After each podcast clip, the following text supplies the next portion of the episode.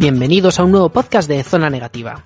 En esta ocasión nos reunimos para hablar de un guionista que ha dado mucho de qué hablar dentro de Marvel Comics a lo largo de los dos últimos años, de los dos, tres últimos años más o menos. Hablamos del Rey de Negro de la editorial, hablamos de Donny Cates, que se ha convertido poco a poco en uno de los guionistas más importantes de la Casa de las Ideas. Thanos gana. Con estas dos palabras podríamos describir tanto la serie del personaje como el arco argumental o quizá de algún modo lo que ha sido la carrera de Tony Cates en Marvel Comics. Llegó en el año 2017 después de varias obras indie que no las vamos a tratar aquí, pero bueno, God Country, Baby Teeth, Redneck, Ghost Fleet, supusieron que llamaran la atención de las personas a las que tocaba llamar la atención Donny Cates ya había sido el chico de los cafés en el año 2010 para Marvel y tenía cierta relación con Axel Alonso. Así que años después, viendo que el hombre pues era capaz, le acabaron llamando para encargarse de dos series. Una fue Thanos y la otra fue Doctor Extraño. Estamos hablando de la época de Marvel Legacy, después de los eventos de Imperio Secreto, cuando las series pasaron a tener su numeración con tres cifras en todos los casos posibles, sumando todos los volúmenes que se habían publicado, y justo antes del Marvel Fresh Start, que fue el primer gran movimiento y de alguna manera único a nivel general de la Marvel de CB Cebulski golpeó fuerte porque la verdad es que aquellas series fueron dos de las más aclamadas de aquel año. Desde entonces, con obras de más o menos poca duración, quitando la gran excepción que ha sido Venom, ha ido ascendiendo poco a poco y se ha probado como uno de los nombres más destacados de la editorial. En una época post Brian Michael Bendis, lo cierto es que ha sido uno de los que mejor ha sabido aprovechar ese vacío que se había creado y consolidarse como cierta estrella de, de Marvel. Llegamos a 2020, sigue en Venom, sigue, ha empezado a escribir Thor sustituyendo a Jason Aaron y en diciembre va a llegar su segundo evento, también conectado con la serie de Venom, en su día estuvo Absolute Carnage, Matanza Absoluta, pues ahora King in Black, el Rey de Negro. Y este parece un buen momento para repasar su bibliografía marvelita. Para ello estoy acompañado de Raúl López, muy buenas. Muy buenas a todos. Raúl Gutiérrez, muy buenas. Adoremos al Todopoderoso Zanos. Y Juanjo Carrascón, muy buenas. Muy buenas a todos. Voy a empezar de forma sencilla. Yo, en general, estoy a favor de Donny Cates. Le veo algunos vicios, les veo, le veo algunas cosas, pero en general, si su nombre está ligado a algún proyecto, a mí me llama la atención y suelo disfrutarlo. ¿Vosotros, a favor o en contra? Mira, todavía no he leído nada de Donny Cates, ni en el terreno independiente, ni dentro de Marvel, que diga no me gusta o como mínimo no me entretiene. Es más, lo que me leo de él hace que me lea una grapa detrás de otra. Creo que con eso dejo clara mi opinión. A favor, pues. López, Juanjo. Tú primero, Raúl. Eh, en mi caso, te diría que es uno de los guionistas que, que más disfruto con él mes a mes, pero me pasa algo extraño con, con sus aventuras, y es que eh, es como si me dejase poco pozo al final. Es decir, que, que se me entienda, disfruto mucho el camino que recorro junto a él, disfruto mucho leyendo sus obras mes a mes, pero luego miro para atrás y digo, ¿qué me quedo, no? Y no me, quizás le falta ese punto de impacto en, en sus historias. Eh, bueno, yo, ¿qué os diría? A ver, yo de lo que he leído de, del autor, me ha aburrido en algunas y en otras, bueno, me ha parecido, me parece un buen guionista, pero que me ocurre como, como te puede ocurrir a ti, Raúl, eh, que me recuerda mucho a Brubaker, que por ejemplo tiene obras que las he leído y luego no me han dejado el suficiente pozo para recordar, es decir, no me ha dejado decir, hostia, pues me acuerdo perfectamente de, de, este, de esta página, esta viñeta, de este hecho, y, y con él, de lo que he leído, pues, pues me ocurre lo mismo. Y tampoco es como que te lo lees y te dices, bueno, está muy bien, y creo que por la manera que tiene de, de, guionizar, lo que nos está contando es picoteando en todo lo que ha tocado, es algo grande. Y, espero que al final, pues este algo grande sea lo que nos quede. Pero a mí, en líneas generales, sin decir que sea mal guionista porque no lo es, pues tampoco me llega. Es que estaremos de acuerdo, por ejemplo, en que Veneno es infinitamente mejor que Vengadores Desunidos, por ejemplo. Yo creo que estamos, podemos estar de acuerdo en ello, es decir, y yo miro para atrás y yo tengo en la retina, ¿no? Eh, escenas concretas de Vengadores de Sonidos. Y han pasado, que 10 años, 15 años de aquello, ¿no? Y de veneno, os digo, estoy disfrutando muchísimo, pero me cuesta poner el foco en, en algo concreto que no sea la trama, la trama en general, ¿no? Pero ¿sabes qué pasa? que el propio Cates, pienso que no quiere dejar pozo. Es decir, salvo cuando él hace un evento como Absolute Carnage, que en mi opinión sí que ha dejado pozo, al menos a mí personalmente como lector, ¿vale? Este va a ser un podcast, entiendo, muy subjetivo en ese sentido. La realidad es que Bendis siempre quería hacer tramas más grandes que la vida, siempre quería marcar la diferencia siempre quería ser recordado. Ya hemos visto que tanto para bien como para mal. Pero Cates está centrado en la venta de grapa mensual. Eso no quiere decir que no tenga una planificación, que no tenga un arco, por supuesto que lo tiene. Pero al final él dice, yo tengo que vender todos los meses. Y todos los meses no puedo crear impacto, pero puedo entretener, puedo hacer reír, puedo, puedo meter unos elementos de acción lo suficientemente encadenados para que gusten y para que diviertan. Y eso es lo que a mí me gusta de él, que hace que me apetezca leerle mes a mes. Cuando yo, por ejemplo, soy un lector mucho más de tomo, que al final, hasta que no tengo un arco argumental completo, no me meto a leer. Pero con Cates, todos los meses, lo leo. Además, Cates tiene una cosa más o menos, no sé si decir particular de él, porque a otros autores también le pasa, pero a Cates le gustan mucho sus juguetes. A Cates le gustan mucho las cosas que él ha introducido y lo cierto es que aunque he mencionado en la introducción el hecho de que sus series son cortas, quitando Venom, que sí que pues que está haciendo una etapa larga, el resto de sus series, pues Thanos fueron unos seis números, Doctor Extraño fueron algunos más, hubo un crossover entre medias, Guardianes de la Galaxia 12, eh, la muerte de los inhumanos tampoco llegó a la media docena. Así que estamos, eh, pero sin embargo es como que hay siempre un hilo conductor, siempre hay un algo que va conectando todo y por tanto tú desde Thanos puedes saltar hasta Cosmicos Rider, puedes también de paso irte a Muerte de los Inhumanos, desde ahí saltas a Guardianes de la Galaxia y a la vez saltas a Silver Surfer Black. Entonces es como que te quedan cosas pequeñitas pero conectadas por sus juguetes, conectadas por sus tramas. Y eso hace que o conectas mucho, creo yo, o es mucho más difícil entrar. Y creo que más o menos eso se ve en vuestras tres posiciones respecto al autor, que yo diría, parece, parece justo decir que Gutiérrez eres tú a quien más le gusta, luego López estás entre medias y finalmente Juanjo estás en la parte de, bueno, me aburre más. es que, a ver, es que a mí Veneno personalmente me ha aburrido. Y os hice caso porque además siempre os hago caso a los consejos que dais de, leer, y, me puse y chico, mm, se me hizo bola, se me hizo bola. Yo la, el concepto que tengo de veneno no es ese, y, no digo que esté mal, ¿eh? pero que es que se me hacía bola. Y también es que me pasa mucho como, como a Raúl López. A mí, yo no sé, igual que me voy haciendo viejuno, pero es que se me van olvidando las cosas de lo que voy leyendo. Entonces, con este hombre, pues y con otros autores, ¿eh? no solo me está ocurriendo con este, con, con Donny. Eh, me lo tengo que releer. Aún se me echa más, aún se me apilan más las cosas porque claro me cuesta el doble, porque si me quiero leer alguna cosilla, tengo que releer cosas para atrás. Igual es un problema mío mental.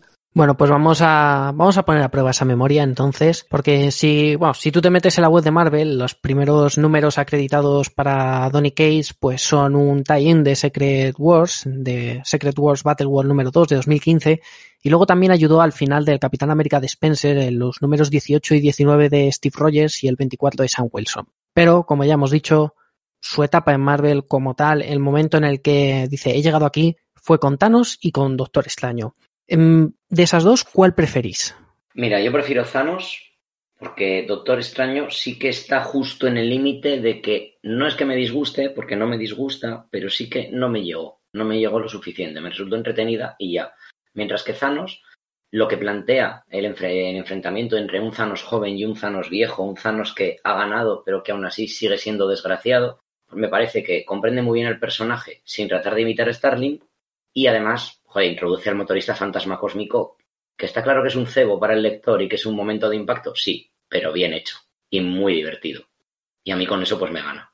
Sí, me pasa parecido, me quedaría con Thanos también, pero, pero me quedaría Thanos porque por, la, por el sentimiento de, de, historia unitaria, ¿vale? Que, que, le da, es decir, yo creo que es, podríamos decir que sea su obra corta más, más redonda, eh, tú te coges esa historia, la extraes de, porque creo que era el número, el 13, 14 en adelante, eran seis numeritos. Del 13 al 18 y un anual. Correcto, tú la coges esa historia y la sacas de ahí, de esa numeración, y, cualquier lector la lee dentro de 5 años, 10 años, 15, da igual, y, va a estar leyendo el, epílogo de la, historia final de, Thanos, y, se sustenta como tal. es muy, muy, muy impresionante lo que consigue con esa, con esa aventura.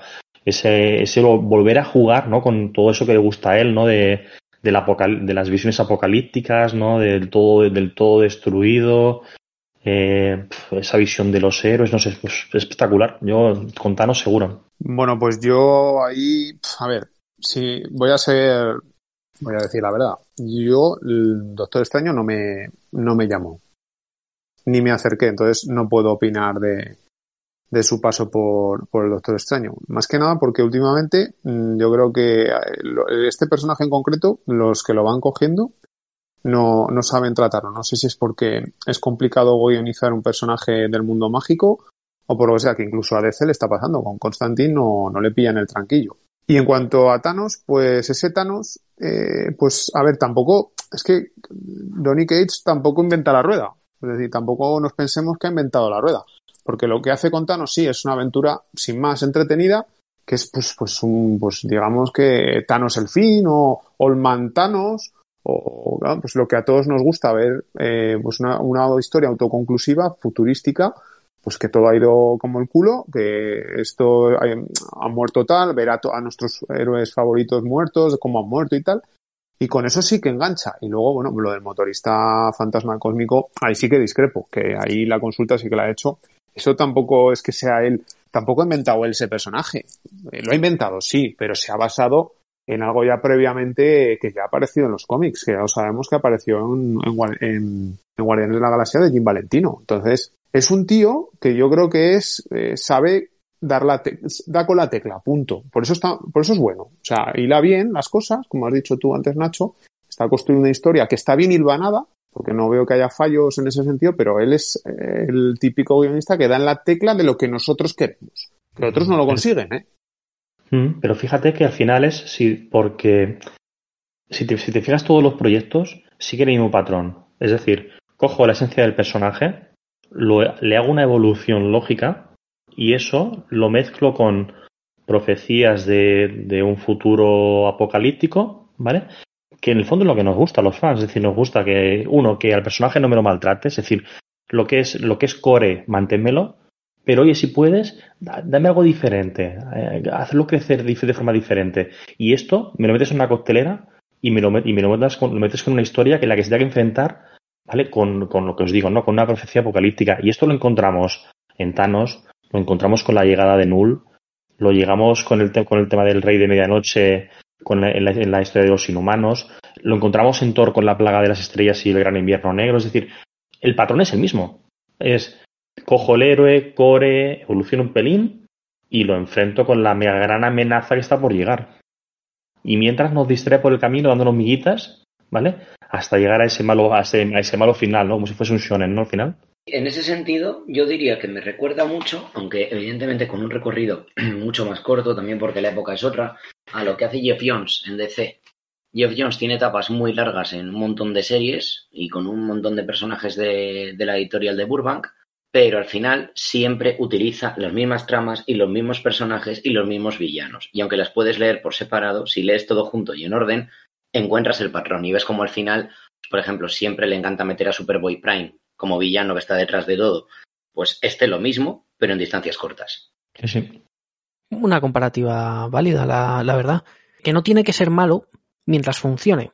Y yo creo que aquí, como estamos hablando, estamos todavía al inicio de su etapa, ¿no? Eh, contanos, yo recuerdo cuando empezaron a salir los números, si no me equivoco, el autor anterior había sido Jeff Lemire, y lo cierto es que esa etapa no había funcionado, no había, no había tenido mucho impacto. Y lo cierto es que cuando, cuando Cates llega al personaje, tanto con el motorista fantasma cósmico, como con el tema del futuro, como con hacer blockbuster muy, muy metal y Creo que aquí ya también deberíamos entrar un poco en cuestión de estilo, aunque sea mencionarlo, el hecho de que el estilo de Donny Cates es como muy metal, muy rockero, muy, muy eléctrico y todos los personajes que ha ido cogiendo les consigue aplicar esa capa y, joder, pues funciona muy bien eso. Y ya que hablamos de temas recurrentes, eh, lo que decías de la gran amenaza, Raúl, también el ponerles eh, frente a un contrario bastante obvio, porque en el caso de Doctor Extraño, cuando comienza la colección, Loki es el hechicero supremo. Y yo diría, también, de paso, que uno de los problemas de la colección del Doctor Extraño fue que, aunque empezó con su propio arco desde el número 381, con todo esto de Loki, luego tuvo lugar el crossover Damnation, que ahí pues eh, también estaban conectadas la serie de La Araña Escarlata, la serie de Puño de Hierro, la serie del Motorista Fantasma, y yo creo que a nadie le importó mucho aquello, y más o menos prueba de ello eh, creo que sería el hecho de que tú puedes coger ese arco inicial de Cates en la serie, que por cierto estuvo acompañado de, de Gabriel Hernández Walta en esos primeros números, que lo hizo genial. Tú te coges ese primer arco, saltas al, al último, al número 390, que lo hace con Fraser Irving, y te queda, te queda lo mismo que con Thanos Ganas. Te queda una etapa completa, redonda, unitaria y corta. Yo creo, fíjate, con Damnation, lo que me da la sensación que lo que buscó Marvel fue tener su propia Liga de la Justicia Oscura. Es decir, de alguna forma reunir ¿no? a todo este elenco de, de héroes mágicos y, y que ellos mismos no se lo terminaron de creer. Y, y entonces salió pues eso de que cada, cada tallín, cada, cada número tenía su propia voz, no sonaba, no sonaba todo coral, no había un sentido de, de unión ni de que hubiese un más allá, no sé.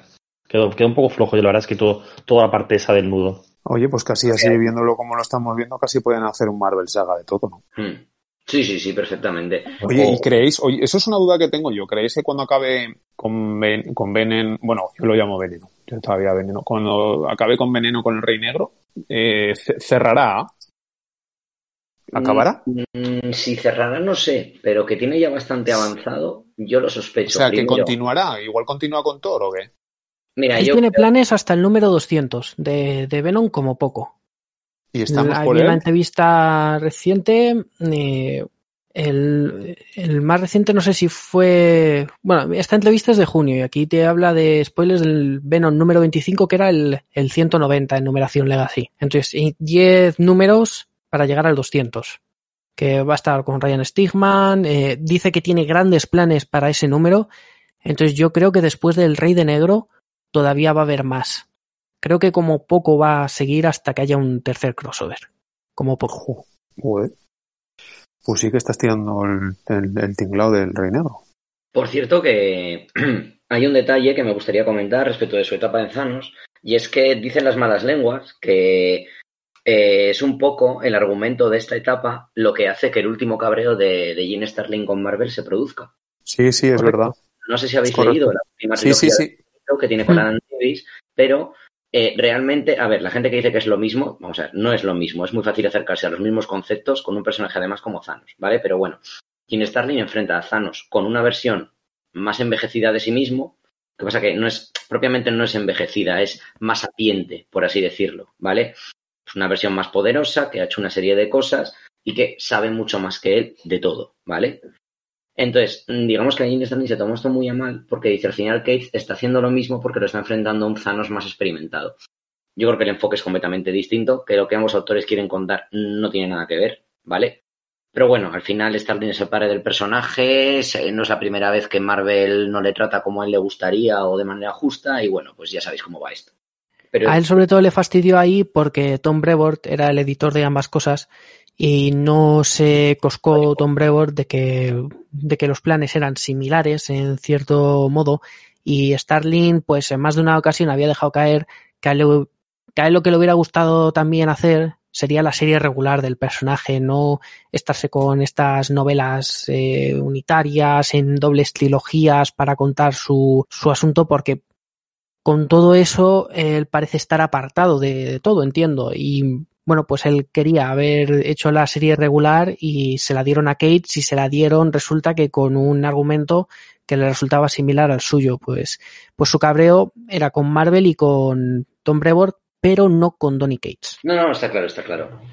Bueno, pues con Thanos tuvimos, ya, ya hemos hablado un rato de esta serie, etapa corta, Thanos contra Thanos, y aquí introdujo, le hemos mencionado ya al motorista fantasma cósmico. Este motorista fantasma cósmico, de hecho, acabó por tener su propia miniserie, Cosmic Ghost Rider, que fue, que fueron cinco números junto a Dylan Barnett. Básicamente coge, coge el final del personaje en Thanos gana y desde ahí sigue tirando del hilo, le da su propia historia y termina por reintroducirlo en lo que sería el presente del universo Marvel. Bueno, y es su primera gran aportación seguramente a, a la mitología del universo Marvel. ¿Qué opináis en general, tanto del personaje como de la miniserie? Bueno, lo primero, una pregunta. ¿Se puede decir quién es? Entiendo que sí, ¿no? Mm, Yo creo que a estas alturas sí. Eh, si alguien no quiere enterarse de quién es el motorista fantasma cósmico, este sirva de aviso de spoilers. Estamos hablando eh, de una revelación que se produce en la serie de Thanos de, 2010, de, de 2018. No recuerdo en qué número exactamente, pero en este arco del que hemos hablado. Aviso de spoiler. El motorista fantasma cósmico es Frank Castle del futuro, que pasó en, en, ese futuro distópico, a punto de morir, se hace un trato con Mephisto y se convierte en el motorista fantasma, luego se convierte en Heraldo de Galactus y luego se convierte en la mano derecha de Thanos. Así que, aparte de estar como una regadera por todo lo que se ha metido encima, de hecho, de primeras tú le ves y parece más un Deadpool de la vida que un Frank Castle, tiene, pues, pues tiene mucho poder y es un personaje bastante peculiar. De hecho, es muy se descubre quién es porque se lo dice a Thanos. Le dice, mi nombre en la Tierra era Frank Castle, supongo que te dirá algo. Y Thanos se queda así y dice, pues, pues no, no me dice nada. me da igual quién fueras. Y claro, es, muy divertido porque para el lector es un detalle súper importante y para alguien como Thanos dices, eh, mira chaval, o sea, para mí los Vengadores son mierda y me sé el nombre de dos o tres. O sea, si no te llamas Adam Warlock, déjame en paz. Mí es que el tema este del motorista fantasma, ¿sabéis qué pasa? Que, yo comencé a leer en, los 90 con, con, Danny Cage, ¿vale? Entonces, hostia, cada nueva reencarnación del motorista fantasma como que me duele, ¿vale? Y, y luego eh, le sumamos, ¿vale? Que, jolín, que es que detrás de este motorista fantasma está Frank Castle. Es que no es, o sea, no es creíble la actitud que tiene este Frank Castle, por más que lo hayan puteado, por más que haya absorbido el poder cósmico, por más que, por más que sea vuelto loco, eh, es que un poco lo que hablábamos antes, ¿no? Es decir, que Cates tiende a coger la esencia del personaje y le da un pasito más. Es que esa no es la esencia de Frank Castle. Ese no es Frank Castle. No, no, no, no, no tiene ningún sentido como, como personaje. Y luego la sensación de yo esto ya lo he leído. Es decir, eh, tengo la sensación con, con, este personaje de que Donny Cates lo que quiso es crear su particular lobo barra masacre barra Harley Quinn, ¿no? Viendo un poquito cómo estos, estos eh, pseudo héroes, villanos, bocachanclas, ¿no? Funcionan también en el mercado y tienen tanto calado, ¿no?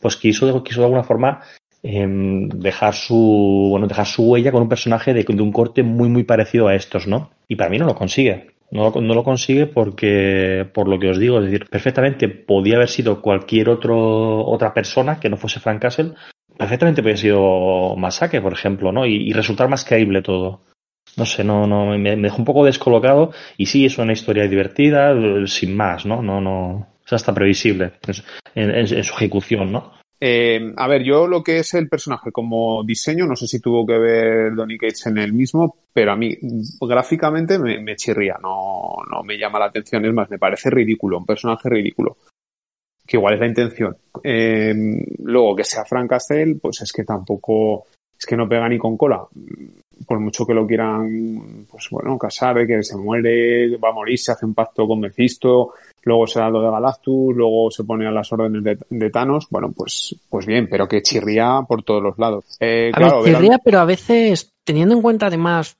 lo que es la serie, que estamos hablando de un futuro lejano, que no sabemos siempre que son futuros alternativos, pues, joder, son, son caldo de cultivo para estas cosas y Sí, y al ser. final, más que ser Frank Castle, más que ser una versión de Frank Castle, es un personaje nuevo. Entonces, yo creo que está bien ser hereje de vez en cuando y que para lo que la historia pedía está muy bien ejecutado.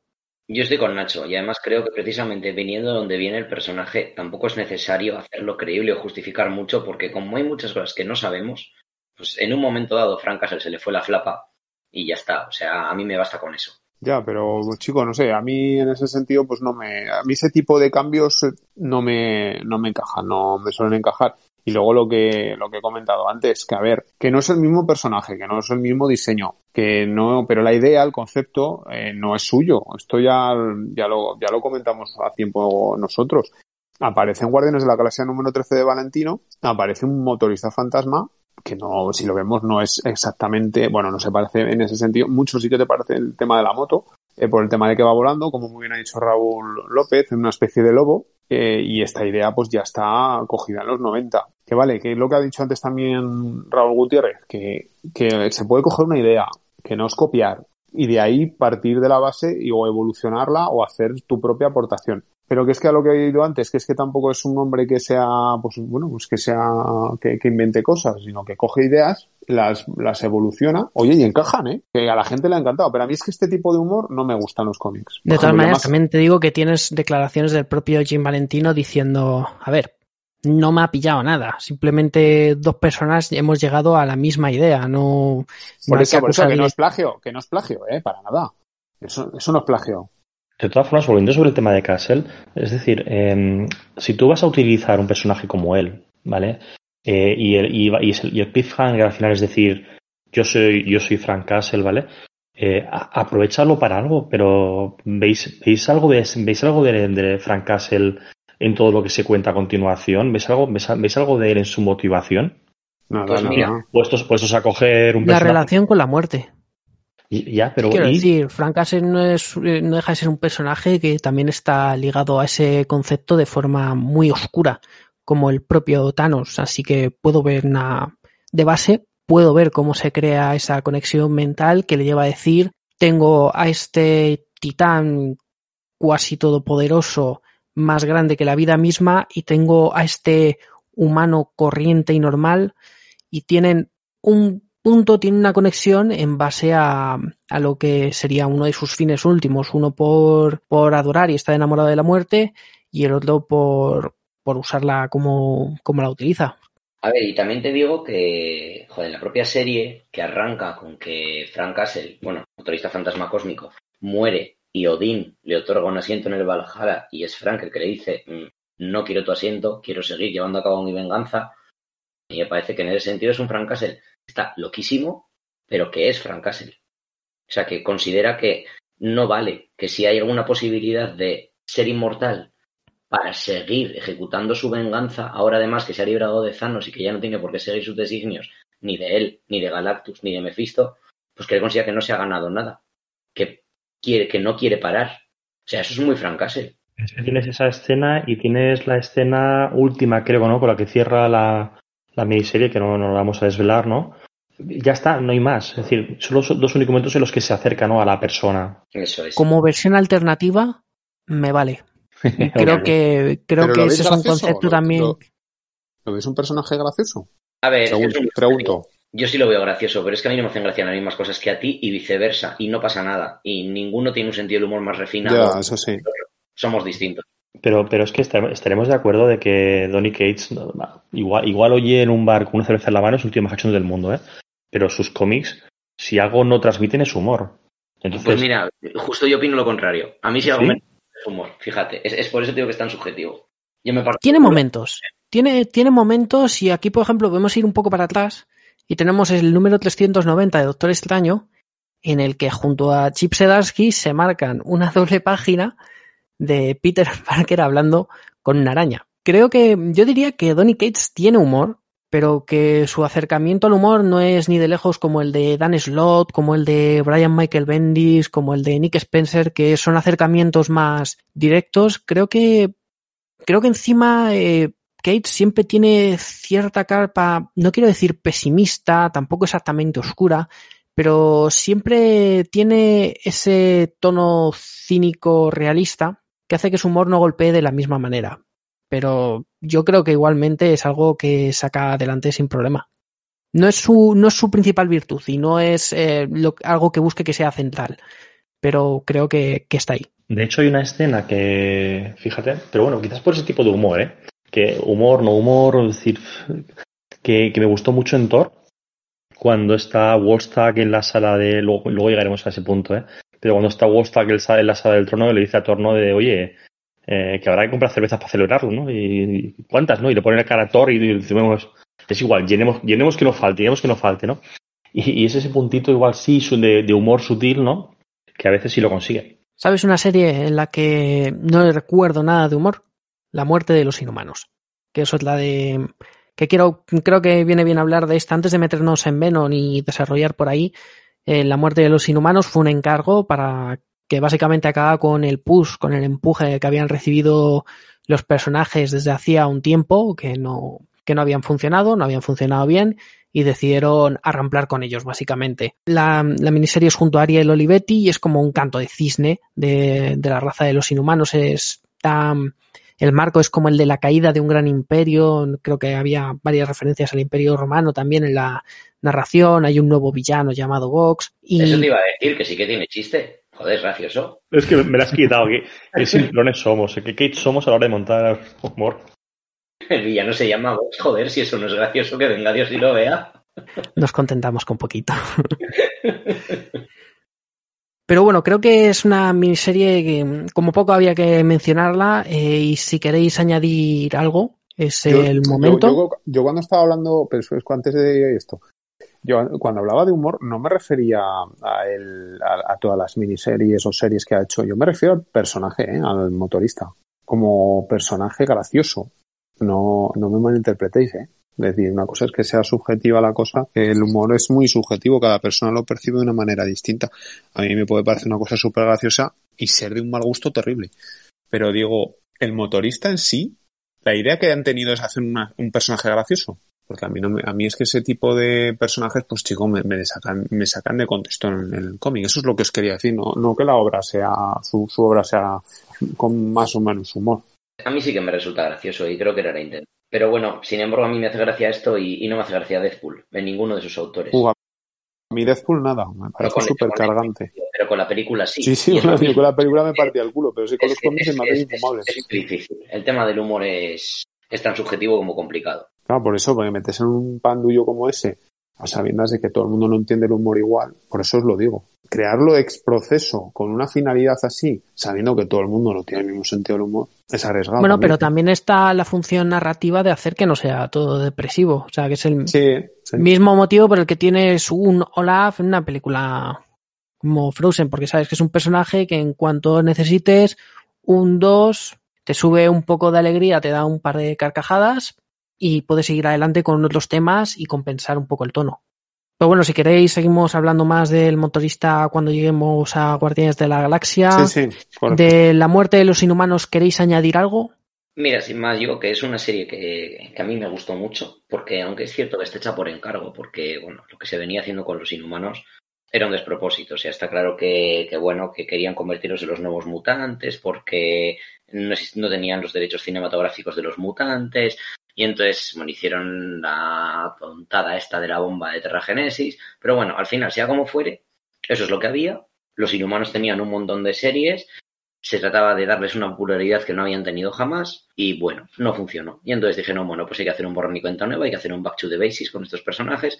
Y mira, será por encargo, pero Cates lo hizo bien, lo hizo bien. O sea, a mí me gusta mucho, me- me da mucha pena lo que le pasa a los inhumanos y me mola mucho la visión que aporta de Rayo Negro. Entonces, yo con eso, pues, me conformo. Con el tema este de la, de la muerte de los inhumanos, me, me quedé un poco tibio. Es que decir, em, sí, estoy, estoy con, contigo, Raúl, Raúl, de que al final hacía falta, bueno, decir, oye, venga, va, pensem- pensemos lo que funcionó años atrás con los inhumanos, volvamos un poquito a, a esto, ¿no?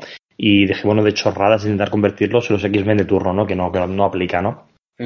Pero justamente me, me, me he estado leyendo estos atrás de nuevo la, la muerte de los inhumanos porque la leí, la leí cuando salió publicada y la sensación es decir, vale, eh, más allá de, de sentar las bases para, para que todo vuelva a ser igual, ¿qué me queda? ¿no? Es decir, un villano que no terminó muy bien, bueno, un villano, entre comillas lo de villano, ¿eh? que no terminó muy bien sus motivos, un- unos que no se terminan de, o sea, que sí, sí ves que buscan, pero no está del todo claro su, su rol, más allá, no sé. es- sí que es cierto de que entre medio tienes unas escenas muy espectaculares, tienes, tienes eh, a un rayo, un rayo negro que, bueno, que es, que es todo lo, bueno, toda, toda esa pequeña mini evolución que tiene dentro de la trama. eh, pero terminas de leerlo, cierras la de esto y dices, vale, ¿y qué, qué me he quedado? No, no, no, no. ¿Qué me has dejado? ¿no? ¿O ¿Qué me querías contar más allá de volver a los más, más allá de volvemos a ser unos proscritos, ¿no? Volvemos a ser bueno, unos aislados, ¿no? Y, joder, la, pena de, que no, de que no tenga más continuación para, porque seguro que tiene algo en la cabeza que no, que no lo ha terminado de, sacar. Puede ser. En cualquier caso, por cierto, sé que esto es un detalle menor, pero es Donny Cates el que en esa serie nos, nos establece algo tan interesante como la relación de camaradas de armas entre Bill Beta Ray y Mandíbulas, que es divertidísima. Y muy bien traída, además. O sea, me gustó muchísimo. Sí, sí, sí. Porque además Bill Rayos Beta es un personaje que, joder, los, lo traen de vuelta pocas veces. Y a ver, me gusta que esté así, porque no quiero que lo sobreexploten, que le tengo mucho cariño, pero un poquito más tampoco le hacía daño, ¿eh? Fíjate qué rol juega Billy en esta trama. Quiero decir, te van a buscarlo a él por un motivo, ¿no? Porque es de los más poderosos que hay, ¿no? Van, a, van en busca de su ayuda, ¿no? ¿Qué, qué rol le, qué rol sí. le dejan al final, ¿no? ¿Qué, ¿Qué, qué, papel desempeña? Más allá de, bueno, sí, está ahí, es fuerte, poderoso, ya pro, ¿no? Pues oye, pues igual para esto, no sé, me lo, me, se lo podía haber reservado, ¿no? Para una, pues que, para una historia más.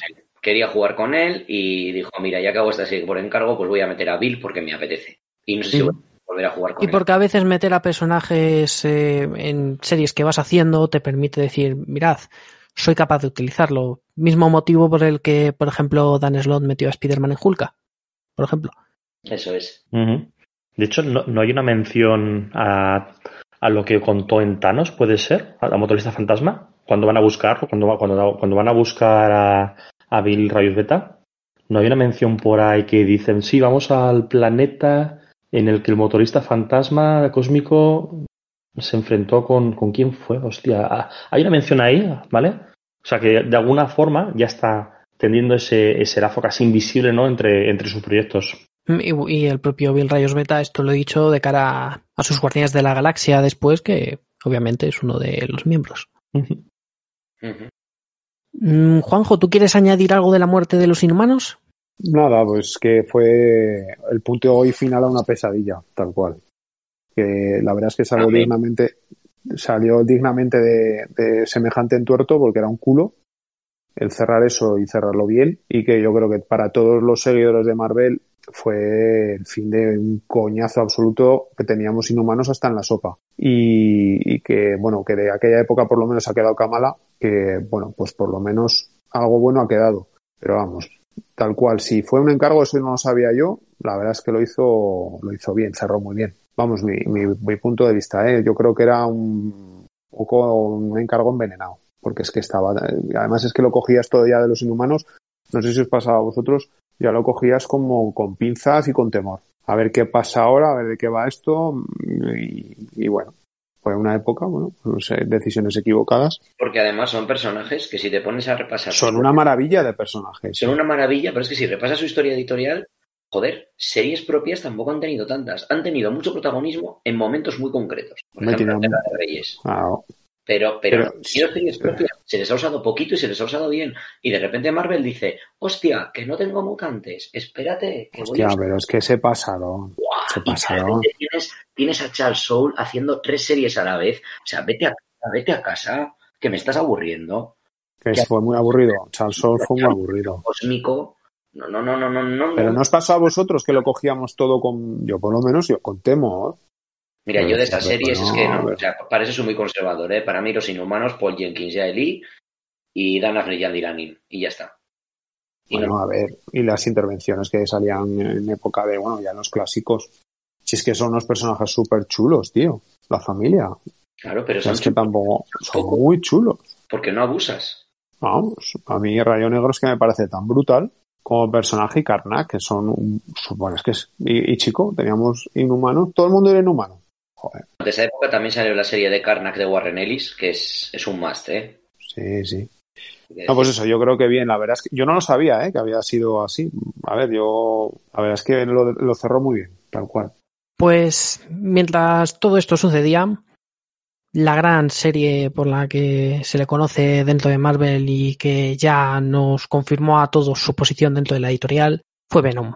Venom empezó con Marvel Fresh Start a mediados de 2018 y desde el minuto uno Donny Cates, sobre todo junto a Ryan Stigman, que ha sido el gran, que está siendo el gran dibujante de esta serie en cada arco que aparece, pues se centraron mucho en otorgarle a Eddie Brock una historia propia, un lore propio y razones para ser un personaje completo más allá de soy un villano de Spider-Man.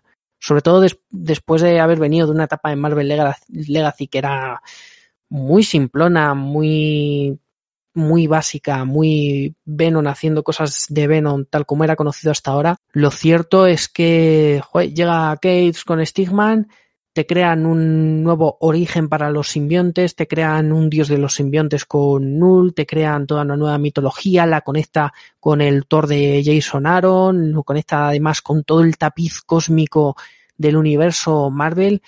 Y mm, aquí es quizás donde Kate ha ido con, con todas las armas, sacado, sacó la artillería pesada y dijo esta va a ser mi serie y aquí lo voy a petar y creo que prueba de ello es tanto, tanto la cantidad de números que lleva, antes mencionábamos superando los 25 números, acercándose al número 200 total de numeración. Eh, también creo que es muestra de ello la peculiar estructura que tiene la serie, que tiene arco argumental, número especial, Web of Venom, y eso le va permitiendo preparar distintas historias de forma paralela hasta convergir en, bueno, en grandes eventos como Absolute Carnage o como la futura King in Black. Así que, bueno, yo creo que con todo lo que se ha dicho ya podéis notar que soy fan. Creo que es indudablemente lo mejor que se ha hecho con el personaje. Creo que era totalmente necesario hacer algo así. Y bueno, yo os paso la pelota por si queréis decirme que estoy muy equivocado. A ver, yo, Nacho, estoy bastante contigo. O sea, casi tengo ganas de, de dar el paso a, a mi tocayo y a Juanjo, porque a mí la verdad es que me gusta mucho lo que está haciendo con Venom. Nunca he conseguido conectar con el personaje en sus series noventeras, no, no me gustaba, me parece que había ahí una sobreexplotación brutal con la que no, con la que yo desde luego no, no conectaba. Me encanta la mitología propia que se le da al personaje y, y además es que, joder, convierte a Brock no ya en un antihéroe, en un héroe, ya por fin, pero en un héroe con sus propias motivaciones y en un héroe que no está pegado a Spider-Man para serlo y que tampoco lo tiene de modelo, ¿vale? No es un Spider-Man mazao, es otra historia y crea cosas muy interesantes. O sea, me gusta mucho el personaje de Dylan, no me parece que sea un, mero pegote, me gusta, me creo que está, que está muy bien hecho. Y luego, oye, está utilizando quizás lo que con permiso de Miles Morales sea lo mejor que ha quedado de las cenizas del universo Ultimate. Y me refiero, como ya podéis imaginar, al Hacedor, a The Maker. Ese Ray Richards Ultimate, villanísimo, un auténtico hijo de la gran puta, que ahí lo coge Gates y lo que se hace con él, que todavía veremos qué es, joder, a mí me resulta interesante y creo que ha captado a la personaje a la primera. ¿Sabéis, ¿Sabéis qué pasa? Que la clave del triunfo de Gates es por fin darse cuenta de que el protagonista es Eddie Brock y, no las motivaciones anti-Spider-Man, ¿vale? Por doble vertiente, ¿no? Es decir, por un lado estaba sobreexplotado, ¿no? El, ese odio que sentía el simbionte hacia Peter Parker por haberlo rechazado, ¿no? Eh, hace ya 50 años, 40, 40 años, ¿no? Y, por otro lado, ese odio que, que, que, tenía eh, Eddie Brock igualmente hacia Peter Parker, ¿no?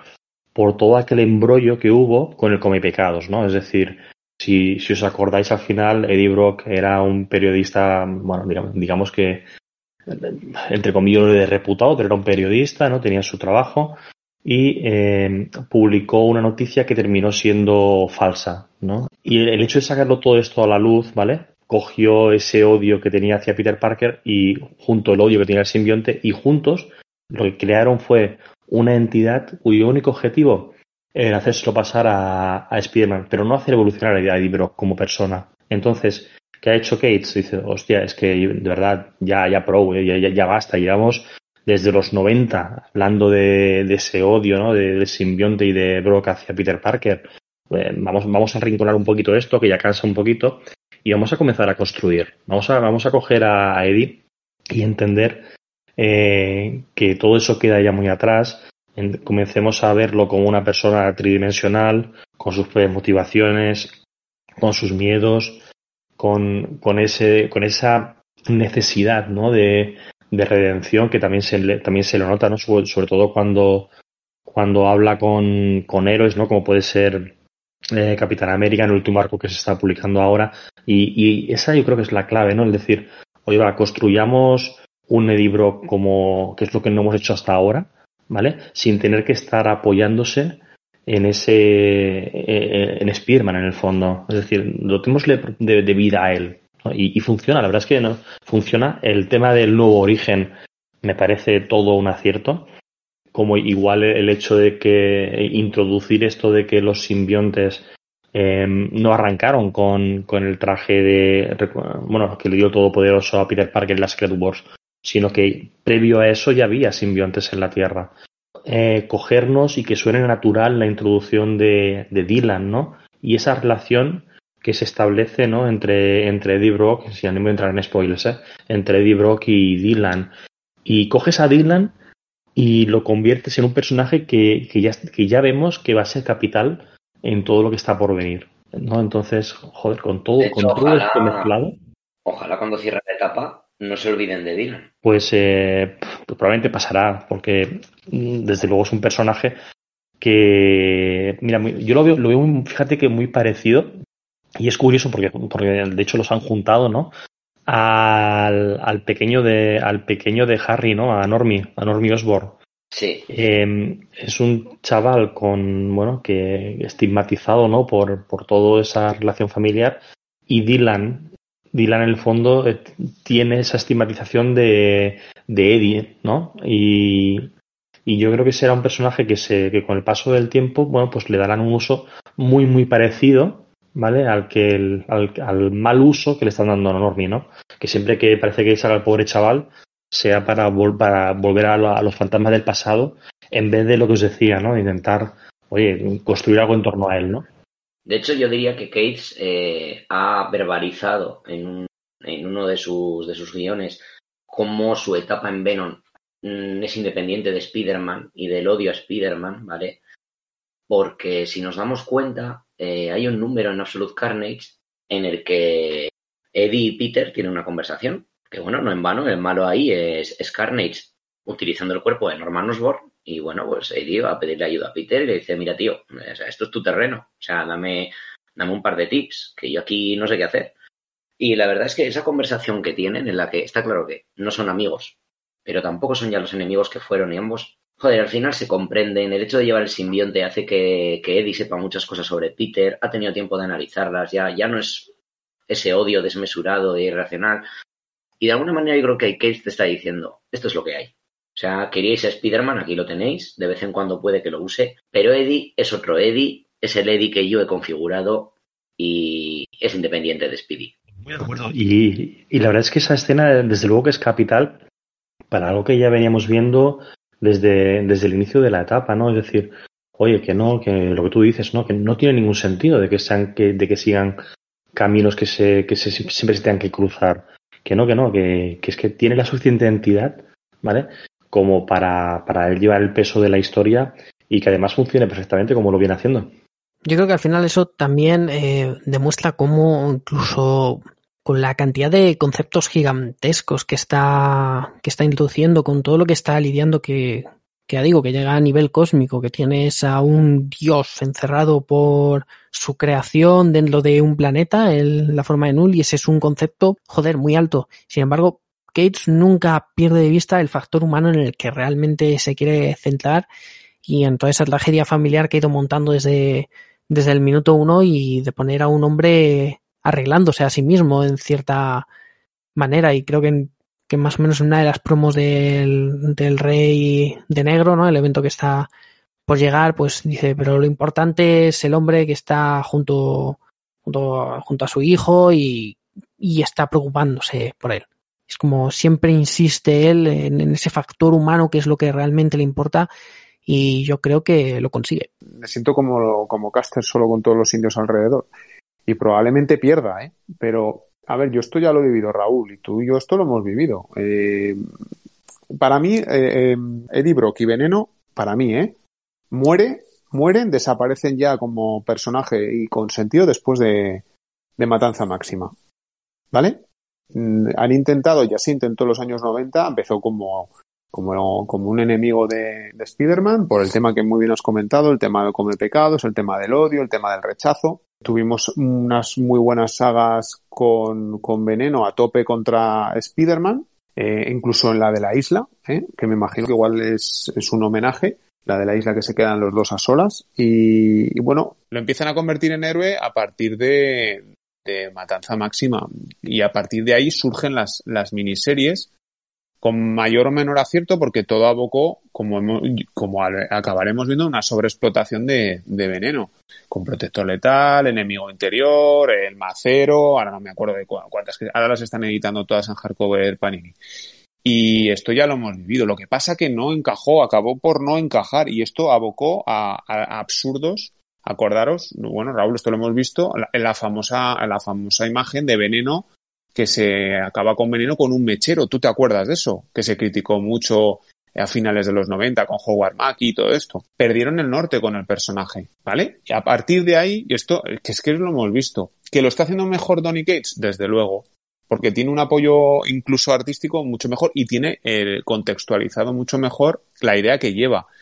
Eh, y creo que va a tener éxito ahora, porque como muy bien estáis diciendo, está estructurándolo muy bien, es decir, con una historia de fondo, una mitología, pero lo de los simbiontes, Planeta de Simbiontes también lo viví yo. Ya, ya teníamos un planeta de simbiontes que ya lo, él lo ha casado, lo ha intentado casar bien, lo, lo ha estructurado conforme a su historia, lo ha encajado dentro de su historia.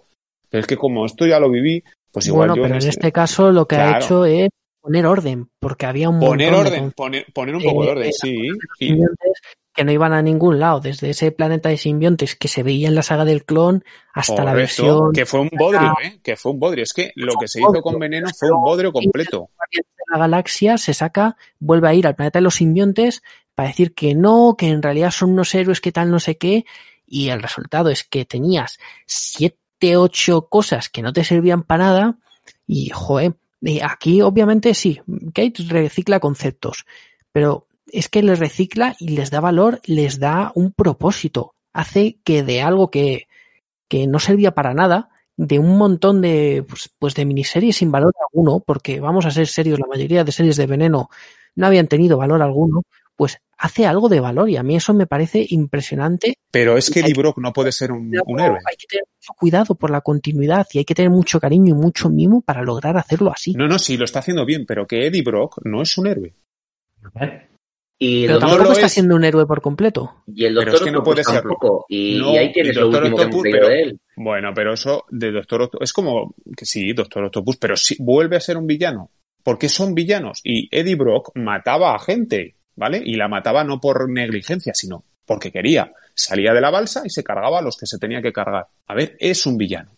Y eso es a mí lo que no me encaja. Por eso, probablemente cuando lo esté Bueno, pero leyendo el es lo que arco me de redención es algo que forma parte de, Pues de es- muchas sí, narrativas. Pero oye, escuchad una cosa. Es que os oigo hablar de héroes, os oigo hablar de villanos. Es que Veneno Veneno no va de eso, ¿eh? Veneno va de supervivencias. No va, no va de, ni es un héroe ni es un villano. Es que yo creo Sí, que. pero lo- yo lo he oído, ¿eh? Lo que habéis comentado que, que se estaba, que se le había dado la vuelta y se estaba, estaba convirtiendo, actuando como un héroe.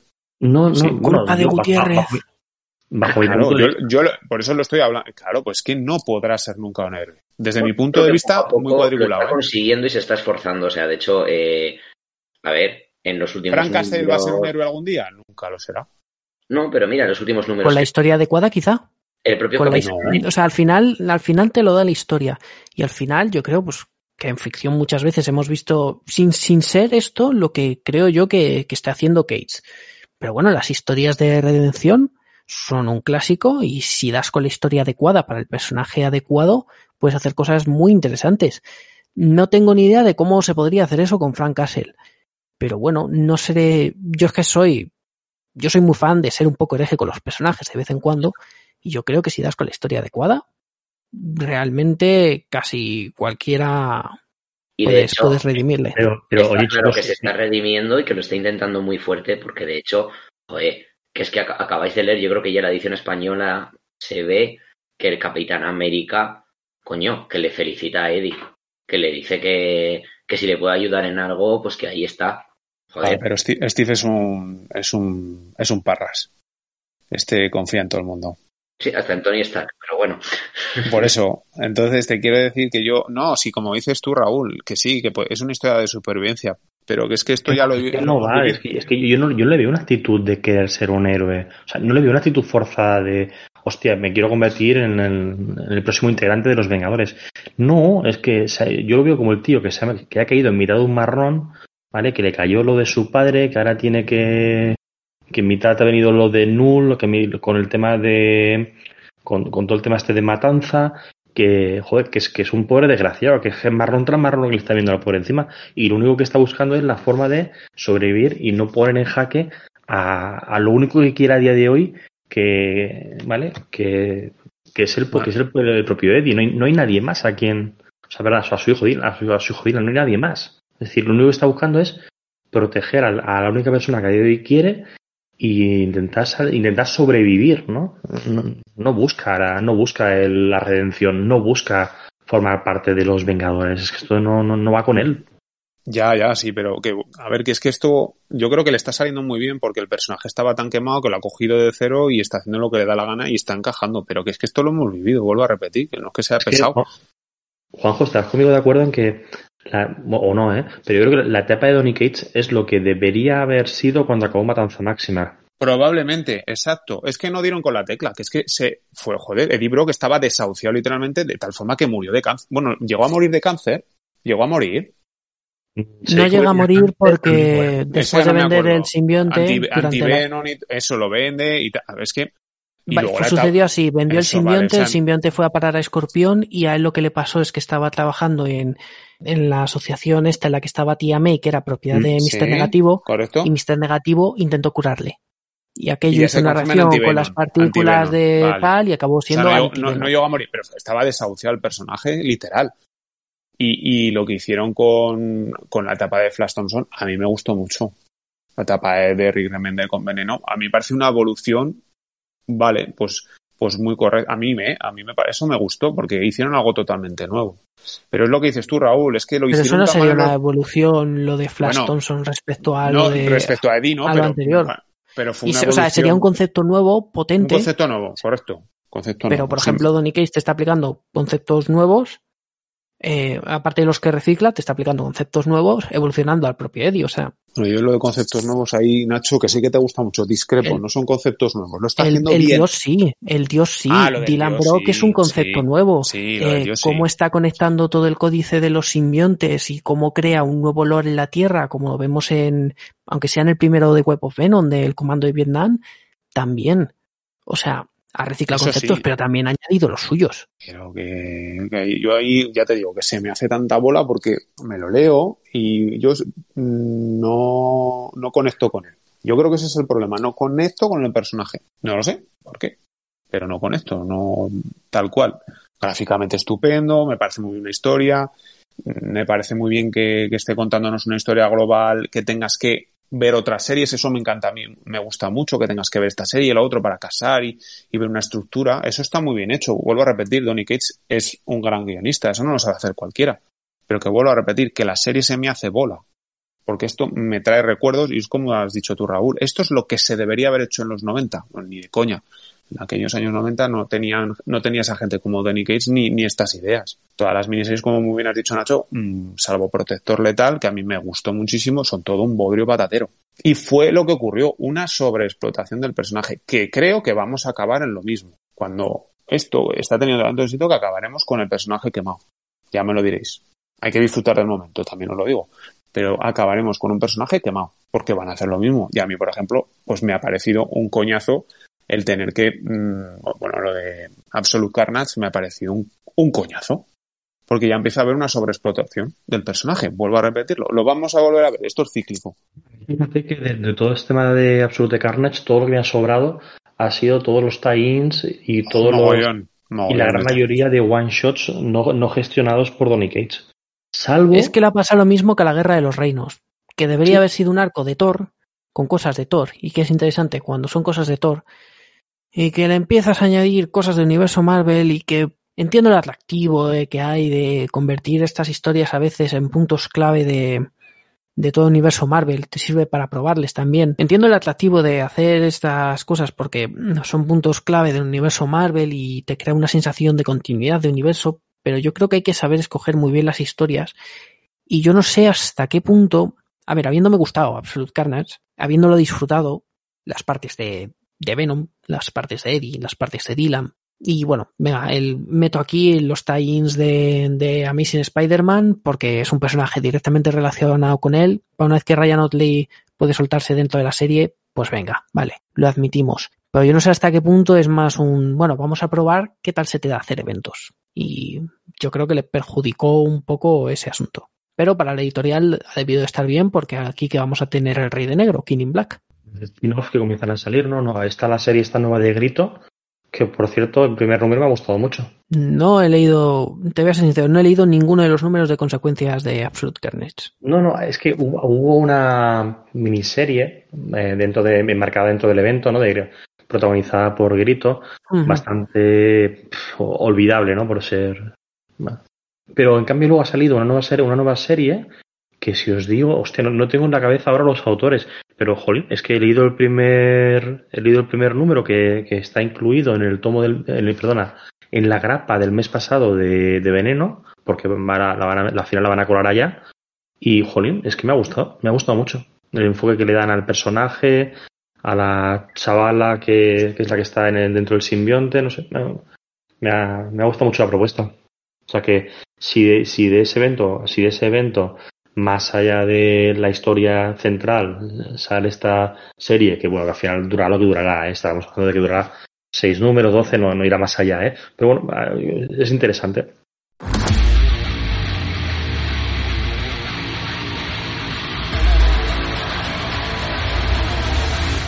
Bueno, Raúl, una cosa te digo, sean 12, 13, 14, 17, 54 números, sean los que sean que duren, si a nuestros oyentes les interesa, les recuerdo que basta con acceder a universal-comics.com para comprar online todos los cómics del mundo.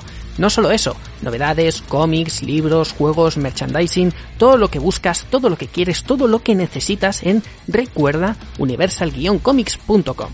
Compra online todos los cómics del mundo. Y tras esta pequeña cuña, una pausa musical y a la vuelta, seguimos con más Donny Cates, el rey de negro de Marvel.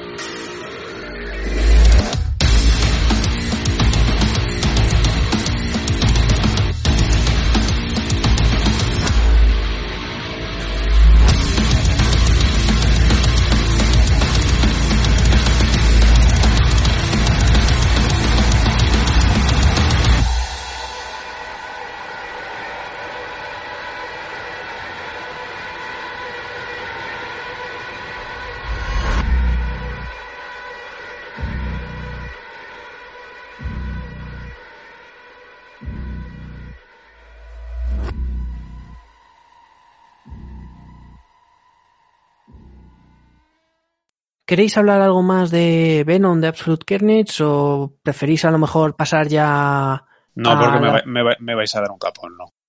Al revés, en absoluto. Estás No, aquí ver, es que, precisamente por esto. no sé, que igual es que me he vuelto, que soy muy raro, que soy muy raro, lo reconozco. Pero lo intenté, lo intenté. Tres Igual, ahora, igual lo intento ahora con el, hablando de una con, cosa todos opinando lo mismo es muy aburrido. Así que con la nueva edición, con la nueva edición. pues es. igual, pero uf, es que se me hace bola, tío. Fíjate que yo justo os iba a contar, a- os iba a decir antes que, que, que Venom es de esas series que me apetece un montón cogerla desde el número uno y, y releerla de un tirón. Sí. y a mí, y a mí. Y lo mismo me pasa con, con, con la de Hulk, ¿eh? Me pasa exactamente lo mismo, que, que, que la disfruto mes a mes porque no, porque no me, porque no me espero, ¿vale? pero, joder, es que me apetece un montón cogerla desde el inicio, sabiendo lo que ya sé ahora, y volver a disfrutar de, de, de todo ese camino, ¿eh? Mira, justo lo contrario, con los cuatro fantásticos de Dan Slott y los Vengadores de Anon. Qué casualidad. Joder. Joder, es que también menuda comparación. Bueno, pues mira, hablando de, hablando de series que, que pasaron sin pena ni gloria, la próxima, la siguiente obra de, de, la bibliografía de Donny Cates en la editorial, mientras todavía seguía con Venom y sus cosas, fue un proyecto llamado Marvel Knights 20th. Marvel Knights 20 aniversario. Mm, fueron seis números de una miniserie en la que Donny Cates escribió el primero y el último. Y entre medias, pues hizo de maestro de ceremonias para números pues guionizados también por Matthew Rosenberg, por Timmy Howard y con un montón de dibujantes. Kim Jacinto, Label Forman, Nikon Henrichon y más. Mm, vamos a ser sinceros. Cuando alguno de vosotros pensáis en las obras de Donny Cates, ¿en algún momento se os viene a la cabeza esta? En absoluto. Yo cero, yo no lo, ni lo sabía ni lo he leído, o sea, con eso te digo todo. De flipar porque lo leí en su día, me acuerdo de que pensé, ¿y si lo reseño? Y luego dije, uff, que mira, va a ser que no, ¿eh? Y, y, os prometo que no tiene en la cabeza yo ahora mismo que, que hubiese estado implicado. Es que es la cosa que, que ha sido, que ha creado más indiferencia, creo yo, de todo lo que ha hecho Donny Cates. Así que me, me vais a permitir que me encargue yo rápido de, de, de, esta y simplemente decir que, que, bueno, que fue un proyecto para celebrar el 20 aniversario de Marvel Knights, que es algo que han intentado muchas veces en Marvel, intentar repetir un poco el éxito de aquello, coger la estela, celebrarlo, y nunca lo han hecho bien nunca han hecho bien. El Marvel Knights original fue hijo de su momento, tuvo una secuela inmediata y aquello funcionó. El resto de cosas no. Y estos números intentan ser un metacomentario sobre el propio universo Marvel, sobre el efecto que tienen los héroes en la, el día a día y sobre, bueno, el efecto que a su vez tienen los villanos sobre qué supondría eliminar todo eso de la ecuación y qué mundo quedaría. Lo cierto es que le sale muy regular y le sale muy regular porque es un proyecto multiautor, sin ninguna voz definida, con un apartado gráfico no muy potente y que a pesar de que creo que la idea base podría haber sido interesante, pues estoy seguro de que se podría haber explorado mucho mejor y que para ello, para ello por un lado hubiera requerido seguramente no ser del sello Marvel Knights. Me cuesta un poco ver más allá de los personajes protagonistas, Daredevil, Pantera Negra y demás. Me cuesta ver más allá de eso por qué esto, esto es la idea de este proyecto. Le veo poca relación, le veo poco sentido y, y al final pasó sin pena ni gloria, nadie la recuerda y esto a veces pasa. No siempre todo lo que tocas puede ser oro y en este caso esto no lo fue. Yo recordaba además que se marcaron un DC Comics con la, con la miniserie esta, ¿no? De que eran como los héroes recordando un poquito aquellas aventuras, todo en plan muy nostálgico, ¿no? De qué tiempo mejor. Se despiertan, no tienen memoria de quiénes eran y tienen que ir poco a poco sí, descubriendo por qué un, han hecho esto. Se y... marcaron un mío 52 ahí, ¿sabes? Hostia, fue todo muy chusquero aquello. Fue, fue chusquero. No, no le importó a nadie, pero hay una serie que sí le importó a mucha gente. Dos, de hecho. Guardianes de la Galaxia y Silver Surfer Black.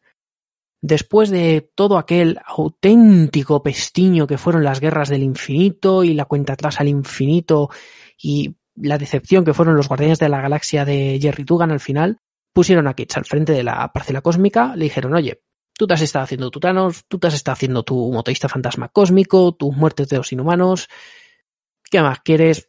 Toma los guardianes y y aquí eh, Donny Cates más o menos hace un punto final, o un punto y aparte, según queramos verlo, a esa serie de historias cósmicas que había hecho.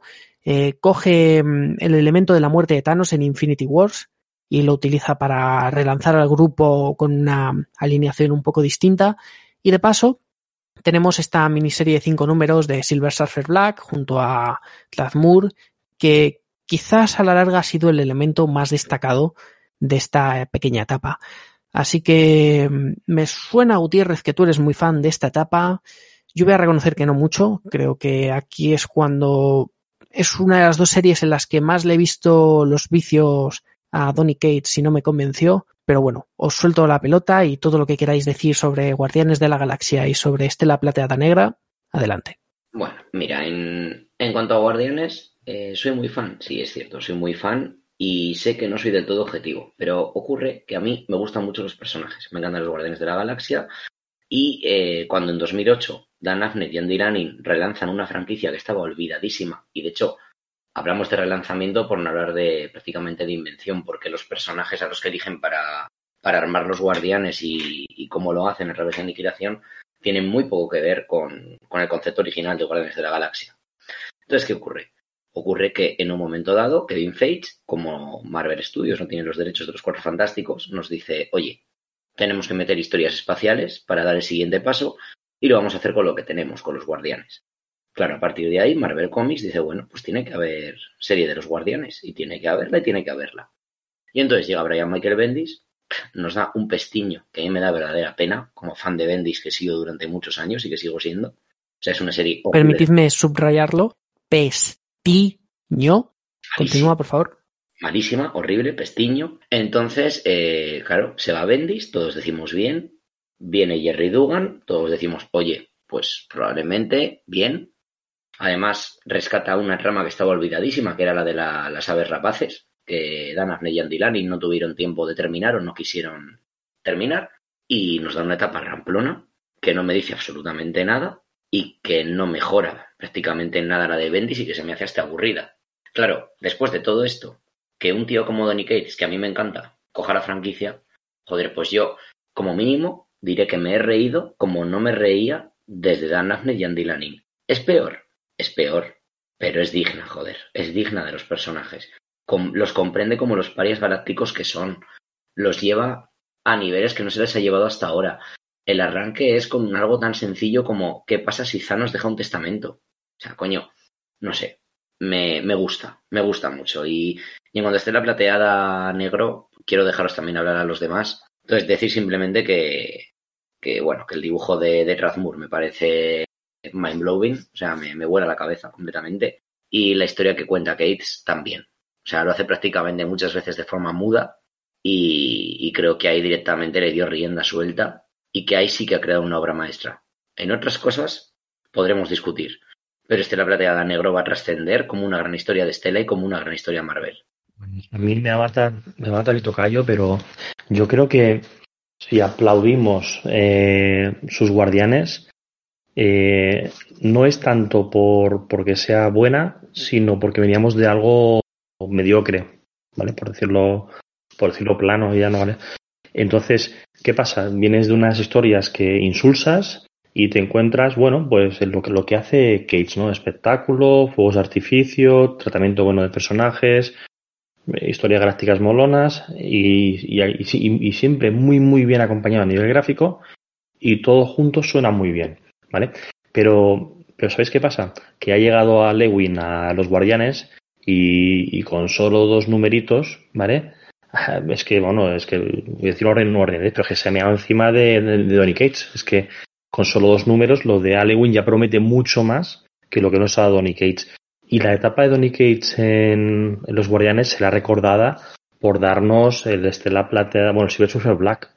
No será recordada por, por, por, lo que, por lo que nos ha contado allí, sino será, será, será, bueno, será recordada por ser, por ser el, ese, ese acelerante, ¿vale? Para darnos esa magnífica miniserie. Y ya, no, no, o sea, no, no, va a quedar nada, ningún pozo de, de, esa etapa, yo creo. Y la pena, fijaos que la pena es, la, bueno, la, la, pena. La pena es que no, que no haya tenido más tiempo para desarrollar eh, Guardianes y la alegría es que quien le haya sucedido sea un tío que, como Alewin, que es que, que está demostrando que está en un estado de forma brutal y que proyecto en el que se mete es que es un bombazo. Pues yo aquí, fíjate, aquí sí que ya casi coincido con vosotros. Ya reseñé Silver Surfer y ya visteis mi opinión. Yo creo que es una obra que sí que se recordará. Entonces, poco más que decir. A nivel de guion es soberbia. Como muy bien decís, incluso hay páginas que sin decir nada lo dicen todo. Gracias también a la parte gráfica. Y esa la, la, gocé, gocé como un enano. Por otro lado, bueno, pues para, para el podcast de hoy me, me, está, me he leído los 12 numeritos de, de Guardianes. Bueno, a ver, yo no soy, no soy seguidor de Guardianes, ¿eh? me han parecido pues sí más entretenidas. Tampoco creo que ahí Raúl lo define muy bien. Bien, pues una pues algo que, que está ahí, que no pasará a nuestra memoria como algo para recordar, pero bueno, tampoco creo que no la he visto mal, ¿eh? No me ha parecido nada. Claro, si vosotros que seguís Guardianes veníais de la maravillosa, sorprendente y telañera eh, etapa de Bendis, pues claro, ver esto pues tiene que ser maravilloso. Por lo demás, creo que coincidimos aquí en, en, lo dicho. Vamos, que todos acabamos destacando al final que lo verdaderamente gordo es Silver Surfer Black. Es lo que realmente importa de, esta etapa cósmica, ¿no? Es que es preciosa, es una cosa. Es, es, que es una gozada leerla. Leerla y releerla. Y esta sí que se la puedes leer varias veces, ¿eh, Nacho? Esta da gusto. La, cuestión con esta, con esta miniserie em, me ha gustado, pero menos mal que tenía a alguien como Trav Moore para hacer esta miniserie, porque, bueno, por un lado, lo, lo, último que había sido de Estela Plateada como serie propia había sido lo de Dan Slott y el matrimonio Alred, así que em, este acercamiento, por un lado, podía ser peligroso porque no era continuista, pero por otro lado, es rompedor con aquello, y puede funcionar muy bien. Así que quizá una apuesta más segura hubiera sido tener a otra gente haciendo algo más cercano a lo que Slot hizo. Así que me, a mí yo recuerdo que en su día me resultó curioso optar por, por algo como esta miniserie. Y digo lo de que menos mal que Trav Moore es el dibujante porque creo que aquí su identidad eh, va muy por encima de la de Cates. Y aunque es un trabajo decididamente Cates, solo hace falta ver quién es el villano, otra vez Null, está claro que le gusta usar sus juguetes, sí que es cierto que mm, en algún modo, de alguna manera, a mí Silver Surfer Black me parece un poema. Y me parece un poema que si hubiese tendido más hacia la identidad de Cates, no hubiese destacado tanto como con Tazmur haciendo las rimas, por así decirlo. Así que creo que, que es ese choque de cosas y es ese permitirse dejar ir y que el dibujante dé un paso tan gigante al frente, lo que hace que realmente esta obra acabe siendo especial. Y no es que haya estado acompañado de, mal, de malos dibujantes, quiero decir, Geoff Shaw es su compañero de armas para muchas cosas, me gusta bastante, Ryan Stigman me parece que está en el mejor momento de su carrera, pero creo que es aquí cuando más ha dejado brillar al otro lado y se agradece mucho y creo que la obra es mucho mejor debido a eso. Sí, mira, a mí en este caso me recordaba un poco, salvando las enormes distancias, pero me recordaba un poco al ojo de halcón de Fracción y Aja, que es mucho más Aja que Fracción. O sea que al final, dices, si es que la historia tampoco es que sea tan la leche. O sea, está muy bien, pero lo que quiere contar ya te lo cuenta en tres números. Pero es que tienes a un Aja y a un, color de Hollingsworth, que es que hacen maravillas, que al final te quedas embobado con cada página y entonces el guion de Fracción te entra solo. Le pasa un poco esto también a, a esta historia. Sobre todo porque es que además coges a Razmur, que es un dibujante que como lo eran los Alred en la etapa de Slot, es que no es nada canónico. Es que es un dibujante que hace lo que le da la puñetera gana también. O sea, mientras que Geoff que a mí me encanta, y Ryan Stegman, que me flipa, son mucho más canónicos, son mucho más, eh, más típicos, más dibujante de superhéroes de toda la vida. Esto es casi un indie dentro de Marvel.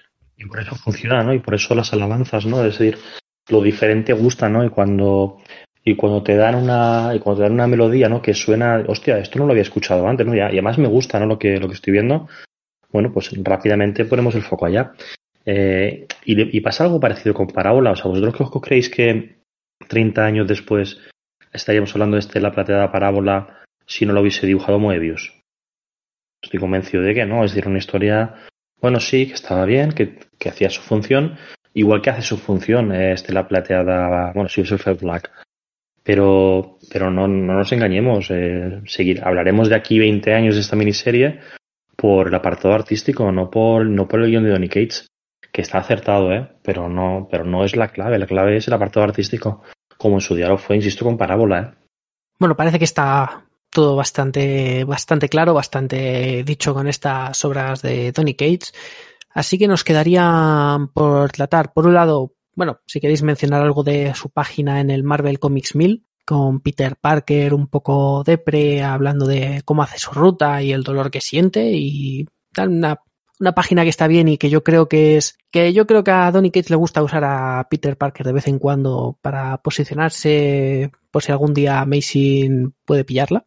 Es Ojalá. mi suposición. De la puta calle Spencer. Digo, perdón. Ah, que estábamos grabando. Perdón, perdón. Vigilemos lo que comentamos de Nick Spencer, que habla español. Sí, anda, qué bueno. Sí, sí. Pues, lo pone- pues lo ponemos acá. Pues por si no se escucha, Sin Rising sí me está gustando. Mucho. Uf.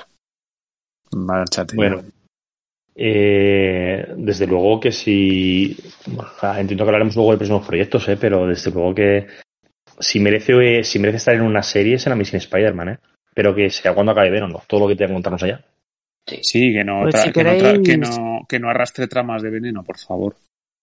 Si queréis, eh, dejamos esto para un poquito más adelante, eh, o, porque tocaría hablar de Thor, tocaría hablar de que, bueno, Donny Cates ha sido el encargado de sustituir a Jason Aaron después de la mejor serie de Jason Aaron en Marvel. Se tiró desde finales de 2012 hasta 2019 haciendo Thor, haciendo la epopeya de Jim Foster, de Thor Odinson y acabando con ese, con esa miniserie El Rey Thor, pero la serie regular tenía que seguir su curso y en estas que Donny Cates es quien se encarga de, de escribirlo, se encarga de escribir hasta el tie-in con Fortnite. Y bueno, eh, sin entrar mucho en spoilers porque está recién estrenada en España, ¿qué opináis de la serie? ¿Os está convenciendo? Yo, siendo sincero, ha sido la primera vez que con todas las de la ley he dicho, Donny Cates, esta historia ya te la he visto. No me interesa tanto.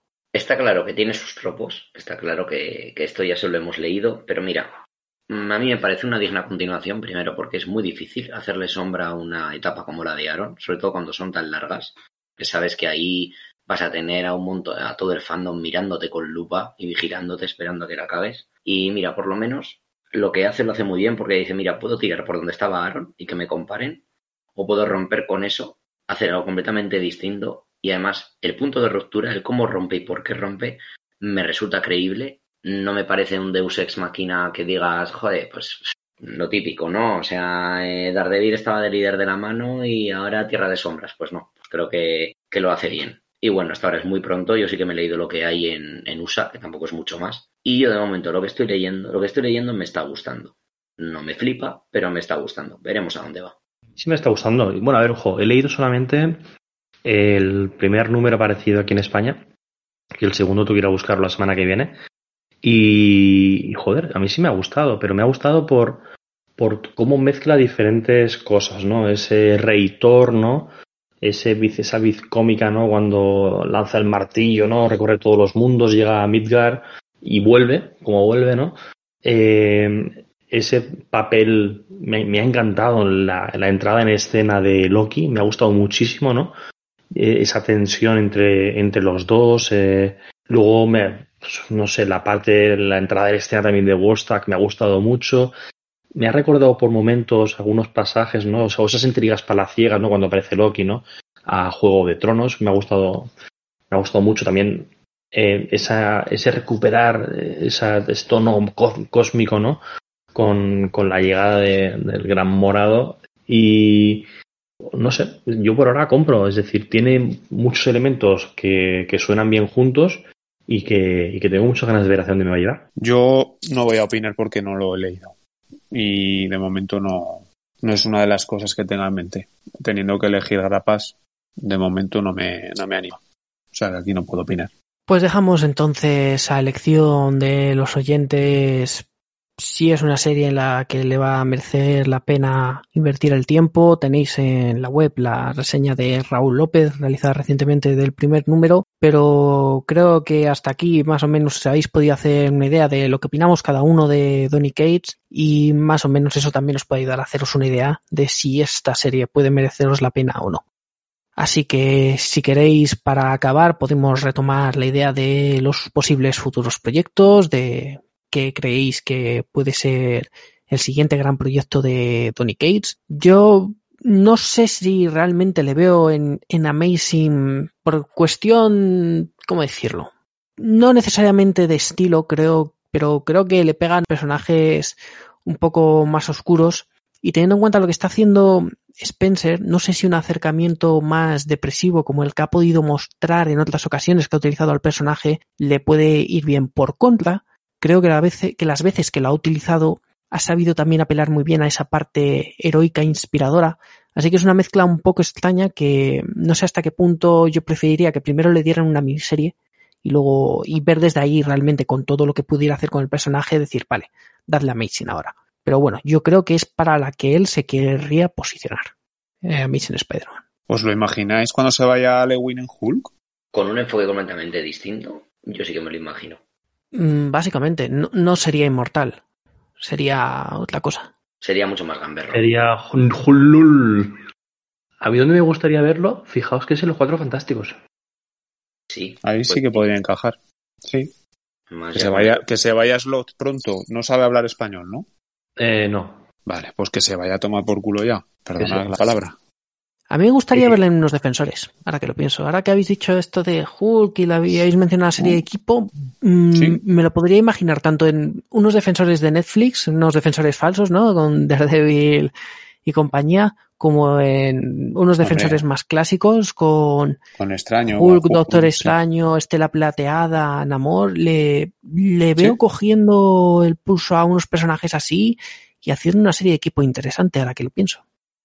Creo que Pues además sí. conectaría de nuevo un poco con la parte de la magia que ha dejado un poco de lado por lo cósmico y la ciencia ficción, ¿no? Pues creo que retomar algunas cosillas ahí de Doctor Extraño podría estar muy bien. Jo, pues los cuatro fantásticos no había creído yo, pero podría ser una opción muy buena para el grupo, ¿eh? Joder. Sí, estaría muy bien. Y, y mira, sé que Qué esto chulo, ya sí, sí que es imposible. Y desde luego, si tengo que elegir, prefiero Spider-Man. Pero me gustaría ver lo que es capaz de hacer con los Vengadores.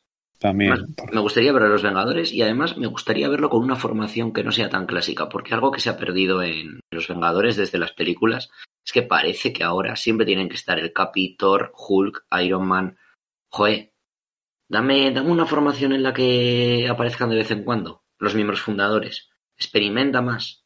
Dame una formación en la que lo importante sea el grupo y no sus miembros. No, pero va, va a ir Ewin, ¿eh? Yo creo que se irá a Lewin. Ojalá. ¿Sabéis qué pasa? Que Cates tengo la sensación de que cuando donde mejor funciona, cuando donde mejor funciona es en series en la que el personaje es individual y se puede centrar en él y, en los personajes secundarios que le rodean. ¿Vale? Que cuando ha tenido que abordar una serie de grupo, le ha, costado. Y para ejemplo, bueno, lo que hablábamos antes, ¿no? De los guardianes, que sí, que está bien, pero no es lo mejor de Cates eh, incluso inhumano. Es decir, hostia, es un proyecto que de un ídolo que, bueno, lo que consiguió sacar, ¿no? Para, para toda mierda de la que venía, pero, pero tampoco es su mejor trabajo.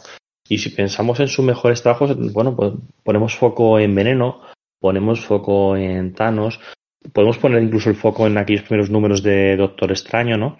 Y justamente es eso, ¿no? Es decir, son personajes que son, bueno, totalmente marginales y los que se siente cómodo desarrollándolos. Y, y, y, esto me lleva un poco a pensar que antes os decía los cuadros fantásticos, pero donde me gustaría verlo y no lo voy a ver, es también el motorista fantasma, no el cósmico, ¿eh? El motorista fantasma haciendo una historia seria con, con Danny Ketch y con su hermano, ¿por qué no? Con Johnny Blaze y demás. Sí, podría verlo. Sí, pero el motorista, por lo que sea, no tiene éxito, macho. No funciona, ¿no? De hecho, la, la, la serie nueva estaba francamente bien. Se ha pegado, sí. Y se la han cepillado, se la han cepillado. Bueno, vivimos es, un es personaje ¿eh? chulo. Hay que, hay que estaba, tan bien, estaba tan bien la serie que Panini apostó por ella por, para sacarla en grapa en vez de sacarla en tomo. Y ahora, fíjate, se, os, les va a quedar una serie en grapa de 3-4 entregas, no más. Bueno. A mí el motorista fantasma, a ver, creo que es bastante hijo de su tiempo, en cierta manera. Y en ese sentido lo que le vendría bien es una serie que hiciera con el concepto lo mismo que lo que ha hecho Donny Cates con Venom. Tiene, necesita actualizarle y darle más corazón. Muy de acuerdo. Sí. Sí. Bueno, igual cuando se vaya a Hickman se hace cargo de la patrulla. Para eso aún queda todavía. Buah, queda chorizo. Y para Spencer también creo que queda. Tenemos a Aaron, tenemos a Aaron en los Vengadores para, para unos cuantos años. Y Spencer creo que le queda todavía mandanga de la buena que contarnos. Y a Hickman daré por lo menos cinco años, ¿eh? ¿Cinco? Joder. Sí, ¿cuánto estuvo los Vengadores? Tuvo un huevo, ¿no? Un huevo. En los Vengadores estuvo de 2012 hasta 2015. Ah, pues no fue tanto. Y Slot dijo el otro día que en los Cuatro Fantásticos lo mejor estaba por llegar. ¡Joder! Pues que aún le queda un buen tiempo. Con lo pues cual... a, A ver si daros- mozo. Daros por jodidos, sí. Pero bueno, a ver, también haciendo de abogado del diablo y sobre todo con, con algunas series con las que quizá no estoy tan enganchado, agradezco que, que sigan existiendo etapas largas. Eh, otras veces veo lo poco que duran algunas cosas y yo siento un poco de satisfacción al ver al Inmortal Hulk por encima de la treintena, a ver a Spider-Man acercándose al número 50, al ver a los, a los Cuatro Fantásticos superando los 25 números y más allá. Hemos vivido tantos años de tantas renumeraciones que, joder, fi- fijaos Tanehisi Coates con Pantera Negra, que se ha comido tres renumeraciones en cuatro años. Sí, y al final eso, eso hace que la etapa reste. Aunque luego, aunque luego todos los números pertenezcan a una misma etapa, al final dices, joder, del 1 al 12, renumeración, evento. Del 1 al 13, joder, que bah, parece que siempre tiene que haber un punto de inflexión en cada número uno y ya te cansa. Y además en ese sentido DC lo hace mejor porque desde Renacimiento lo tiene claro. Y ahí tienes el Batman de King, que el tío se ha cascado setenta y pico números y ni renumeraciones ni leches. 75 y el que la ha sustituido ha continuado la numeración, Eso es. que se agradece. Y ahí tienes a Flash, ahí tienes a Wonder Woman, joder. Podrían copiar un poco en Marvel, que el sistema de temporadas está muy bien desde Marvel Now, pero se les ha ido un poquito de las manos. Al menos ha- haciéndolo de la numeración Legacy se Sí, lo han parcheado. no saca el problema, pero bueno, se mitiga un poco. Pero sí que, que bueno, que, que etapas largas es bien y a veces no siempre gustan, pero creo que es lo que permite que un autor pueda hacer tranquilo lo que quiera. Sí, Bueno, ahora Amazing, Amazing va a pillar el 850 en breve. Hmm. Al 7 de octubre sale en Estados Unidos el 850. Por eso te digo. Digamos que hablamos ahora de DC y si hay una cosa que me gustaría ver a mí también a Cage haciendo y no es y no es guionizando comisión DC es eh, emulando un poquito una línea que me gusta a mí mucho, la línea editorial que es la de Black Label con estos proyectos independientes apartados de la continuidad. Hostia, me gustaría mucho que Marvel copiase esta fórmula y cogiese autores punteros con personajes y sin ese eh, sin ese miedo a la, a la continuidad, ¿no? Eh, darle algún proyecto interesante a Donny Cates. En plan decir, oye, suéltate el pelo, tío. Es decir, haz lo que quieras porque eso está alejado de- totalmente de la continuidad. Va a ser una historia que es de, de 80 a 100 páginas y que se va a recopilar en tres tomitos y fuera. Y, y haz Bueno, lo que quieras con ello. Tenemos una cosa muy concreta que, si no me equivoco, el propio Gates ha expresado interés en recuperar, que es el universo Ultimate. El universo Ultimate lleva sin contar con colección propia desde el final de Secret Wars, pero tanto en Spider-Man 2 como en otros sitios hemos visto que sigue su curso, que es un universo que sigue existiendo, es una tierra que todavía está ahí. Y creo que si algún día en Marvel les da por decir, oye, queremos una lo que sea, queremos una miniserie sobre el universo Ultimate en general, queremos un nuevo volumen de los Ultimates, queremos tal, yo creo que Donny Cates va a ser el primero en levantar la mano y decir yo, yo, yo, yo, yo y yo. Mm, Puede ser. Puede ser, puede ser. En Miles Morales están ahí con el tema. O sea, ahí- También, también. Bueno, y en veneno, ¿no? No está eh, lo, lo que Por eso digo. el hacedor, sí, sí, el hacedor. Sí, sí. Veremos, veremos hacia dónde vamos. Hostia, pues no hicieron, no- en, en Ultimate no hicieron nada con el motorista, ¿no? No salió nada, ¿no? De, no. Motorista en Ultimate. No, Sale, sí, sí, sí, sí, sí, no, no sale, salió. sale en Ultimate Avengers de Mark Millar, en regreso de Mark Millar Sí, a, es lo que se iba a decir. eh, a- sí, tienes sí. Con, con las Black Ops y también lo mete, lo mete a la vez que a Damon Hellstrom. Pero Ah, vamos, qué bueno. que nada, que, que es un arco de seis números, pues que sin más. Muy sin más. No sabía. Y bueno, y el universo tuvo un reboot y eh, cuando la Secret Wars, así que siempre puedes mover piezas cuando te hagan falta. Sí, Tiene- sí, está claro. Sabemos que el universo Ultimate tiene Iron Heart y no la hemos visto nunca esa versión. Pero bueno, yo creo que con esto ya hemos hablado por completo de estos dos años y pico de carrera de Donny Cates en Marvel. Una carrera interesante, una carrera con varias obras destacadas, con ese gran tronco que es Venom. Y te guste o no, pues ciertas aportaciones y ciertos juguetes como Null, como el motorista fantasma cósmico, que se han hecho notar en el universo Marvel y que de algún modo, pues eh, son casi ya parte ineludible de lo que es la historia del universo Marvel. Con esto lo dejamos ya. Muchas gracias por escucharnos. Muchas gracias, Raúl Gutiérrez. Gracias a ti, Nacho. Que Null sea contigo.